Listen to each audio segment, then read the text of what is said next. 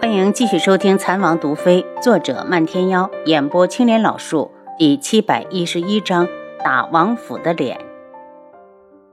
楚锦儿白了他一眼，摸了摸自己如花似玉的小脸：“我娇气有什么用啊？我已经嫁人了，我是为你着想。万一这张小脸晒黑了，嫁不出去怎么办？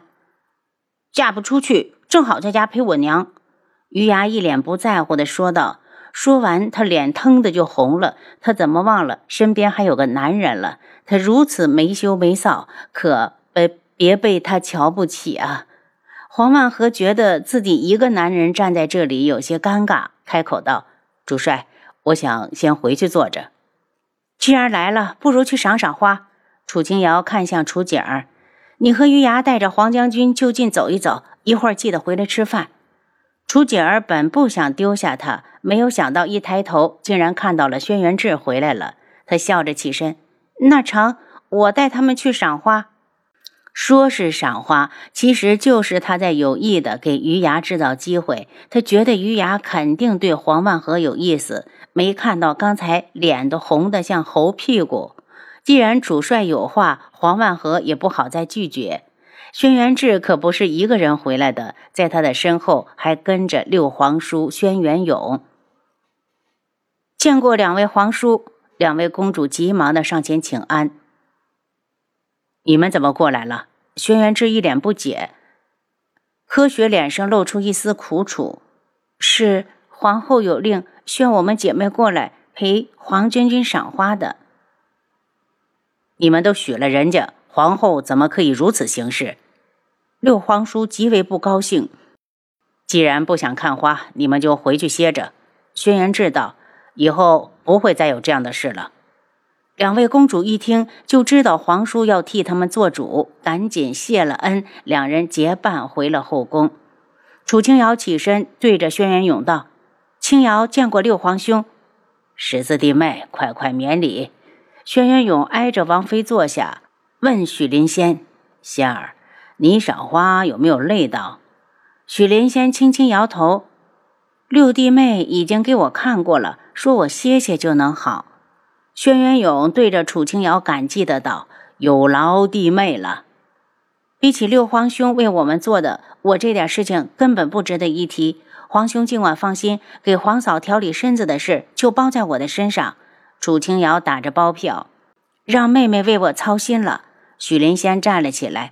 这里有点热，我们去找个凉快一点的地方歇着。怕楚景儿他们一会儿回来找不到人，他们也没敢走远，就近寻了一个凉亭之处坐下来歇息。有宫女赶紧上了茶水给他们解渴。阿楚，你累不累？要是累，我带你先回府。轩辕志怕楚清瑶吃不消，不累。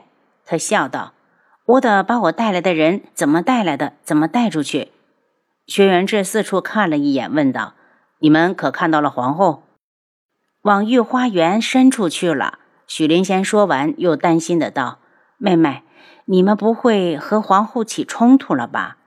当着这么多人的面，皇后怎么也得注意一下自己的身份。”楚清瑶一脸的讥笑：“她可是皇后，难道连脸都不要了？”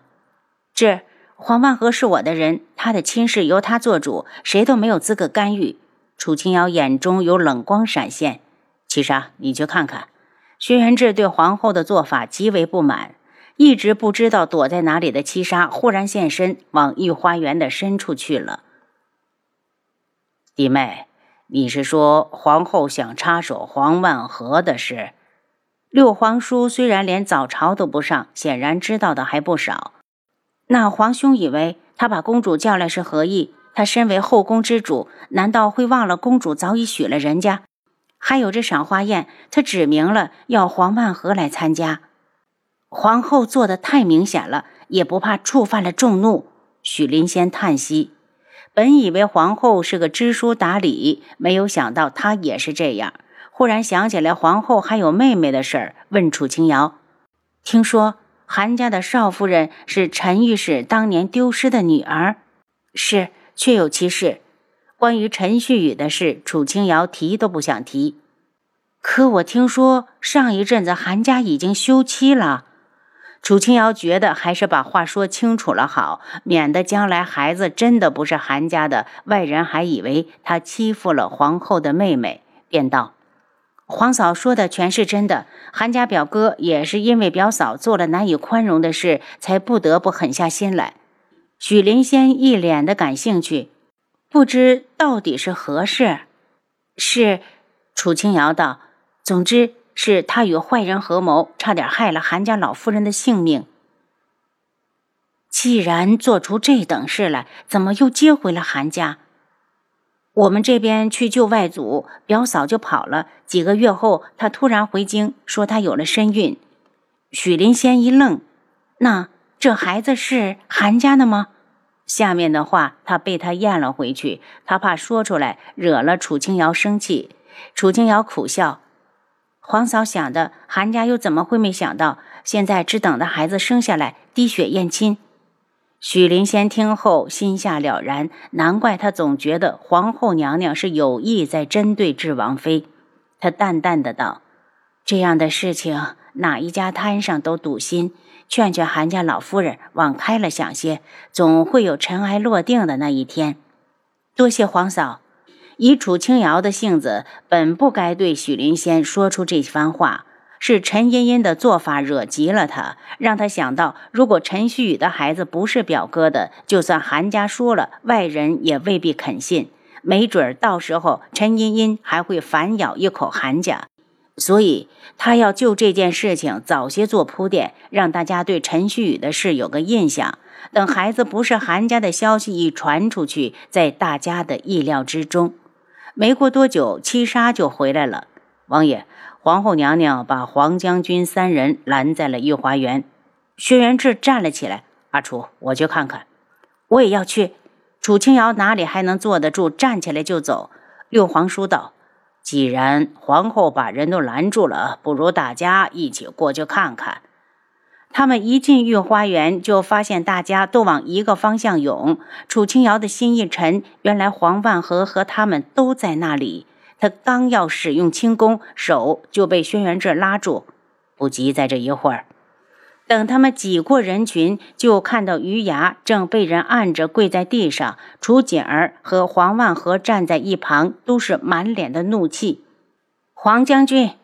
你不是我天穹国人，我无权管你。但是这个丫头可是我天穹的，本宫可不记得本宫邀请过她，竟敢冒充大家闺秀私闯御花园。你告诉本宫，该当何罪？余牙挣扎了一下，你们放手，我自己会跪。我看你身手不错，分明就是刺客。陈茵茵眼中带着一抹得意。皇后，于姑娘是和我们一同来的。她根本不是什么刺客，为救余牙，楚景儿只好跟着一同跪下。是不是刺客，可不由你说的算。来人，把他带下去，严加审问。皇后娘娘，我可以作证，于姑娘是好人。黄万和急道：“黄将军又怎知他是好人？”陈茵茵是摆明了要拿余牙出气，谁叫黄万和前面一点面子都不给他，转头又带着这个女人看花。皇后娘娘好大的威风！轩辕志冷着脸站在了最前面。陈茵茵没有想到智王会到这里来，震惊之后皮笑肉不笑的道：“王爷怎么也来了赏花宴？”边说边瞥了眼楚清瑶，莫非？王爷想纳侧妃了，这话才出口，四周的人的目光都热切了起来，纷纷的看向轩辕志。要是能嫁给智王，他们做梦都乐出声来。他们也不要求太多，只求进府后能天天的对着智王那样的男子，也就满足了。连本王的人，皇后都敢欺负，本王敢不来吗？轩辕志看向侍卫，眉眼一立，冷声道。放手！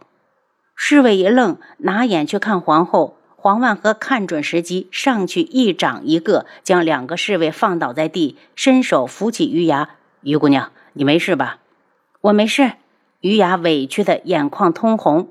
陈茵茵觉得下不来台，又不能把智王怎么着，只好赌气的道：“皇叔误会本宫了，本宫还以为是哪里来的野丫头。既然……”人是皇叔已经救了，还请皇叔莫怪。本王是臣，怎敢责怪娘娘？薛元志一脸的不悦，他对这个陈茵茵可真是失望。彻儿这些年后宫只有两妃一后，虽然宫内人少，但给陈茵茵的权力一点也没少。本以为她是个明事理的，没有想到也能做出这种恶心的事来。楚清瑶上前扶住余牙，冷声道：“皇后娘娘说余牙是刺客，他就是刺客了，总得拿出点证据来。”陈茵茵笑得阴冷。她等的就是楚清瑶的这句话。这个智王妃还真不把她这一个一宫之主当回事儿，竟敢带闲杂人等进宫。本宫又没邀请过他，本宫凭什么不能怀疑？我们进宫的时候都带了哪些人，是记录在案的。娘娘都不去查证，就扣了一顶刺客的帽子下来，还真是让本王妃长见识。楚清瑶，你敢质疑本宫？陈茵茵恼羞成怒，本王妃自然不敢。不过今日我们府上还有事，告辞。楚清瑶和楚姐儿扶着余牙往御花园外面走。轩辕志冷冷地看向陈茵茵：“皇后好大的本事，真是让本王开眼界。”说完就拂袖而去。陈茵茵见黄万和还站在这里，顿时觉得气也顺了。只要黄万和留下，他就打了智王府的脸。您刚才收听的是《蚕王毒妃》，作者漫天妖，演播青莲老树。